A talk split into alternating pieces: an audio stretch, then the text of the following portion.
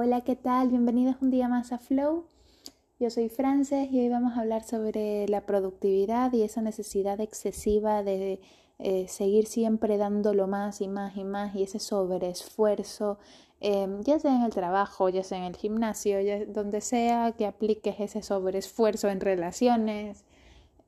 Em, me he dado cuenta, o sea, yo soy una persona que adora su trabajo y que soy un poco trabajólica y que he aprendido con el tiempo a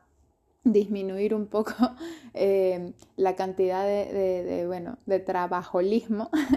que tengo metido en mi cuerpo desde niña, ¿no? Porque desde pequeña pues he aprendido a siempre hay que conseguir algo más, siempre, siempre hay que ir a por eh, la mejor nota, siempre hay que ir por la estrellita, siempre, o sea, desde pequeñitos nos enseñan eso, entonces evidentemente em, resetear tu sistema para poder em, darte cuenta de que no necesariamente tienes que estar todo el tiempo produciendo y que si dejas de producir entonces eh, eres una persona vaga o que las cosas te van a ir mal o es que ya no vas a ser tan competitivo, eh, lo que sea, que la, la mente nos va poniendo historias, ¿no? Para intentar que, eh,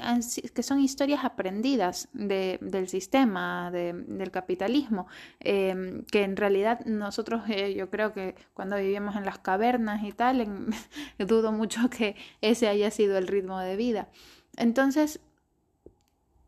y aquí, o sea, yo soy, sigo siendo bastante trabajólica, pero he aprendido a, a tener momentos para mí y he aprendido a,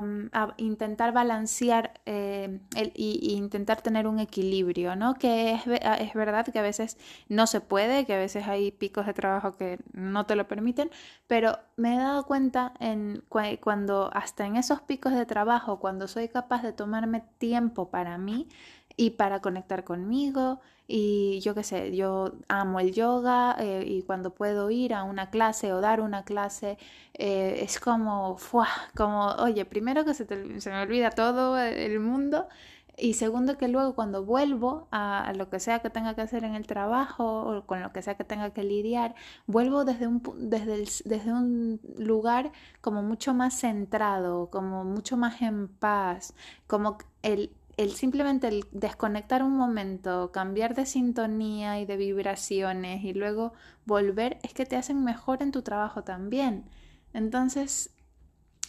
es muy, muy importante el eh, aprender a darnos esos espacios y, y, disminuir este, esta productividad extrema que nos han enseñado porque necesitamos copiar el pay ese de LinkedIn en que yo que sé que siempre aparece por ahí, ¿no? De que el trabajo es solo un pedacito de toda tu vida. Y no solo el trabajo, también por ejemplo mm, una relación de pareja no tiene no puede ser el centro de tu vida, es un pedacito más. El gimnasio un pedacito más y así te vas construyendo pero nada puede ser el centro ni nada puede ser mayoritario. O sea, todo lo externo tiene que ir por pedacitos y tiene que estar equilibrado. Y mm, lo único que evidentemente y siempre va a estar ahí y, y, que tiene que estar muy completa y que nunca jamás mm, puede pasar lo que sea en el exterior, puede haber una pandemia, pueden encerrarnos y puede haber todo, el punto es de que mm, puedes perder tu trabajo y lo que sea, pero el volver a ti misma, esa sensación de, em, de confianza, de seguridad, de saber que está sostenida por ti, eso evidentemente solo lo puedes construir tú y que y no tiene que ver con nada de lo externo, eso es trabajar tu interior, trabajar em, el amor propio, ¿no? Entonces, bueno, pero eso es charla para otro podcast. pues nada, la próxima vez que te encuentres en esas situaciones así extremas de dándolo todo,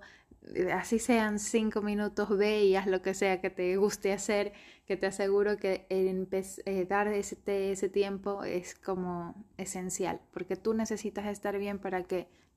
para poder compartirte con los demás y ser la mejor versión de ti misma y no estar regalándoles migajas que no se lo merecen. Un besito enorme.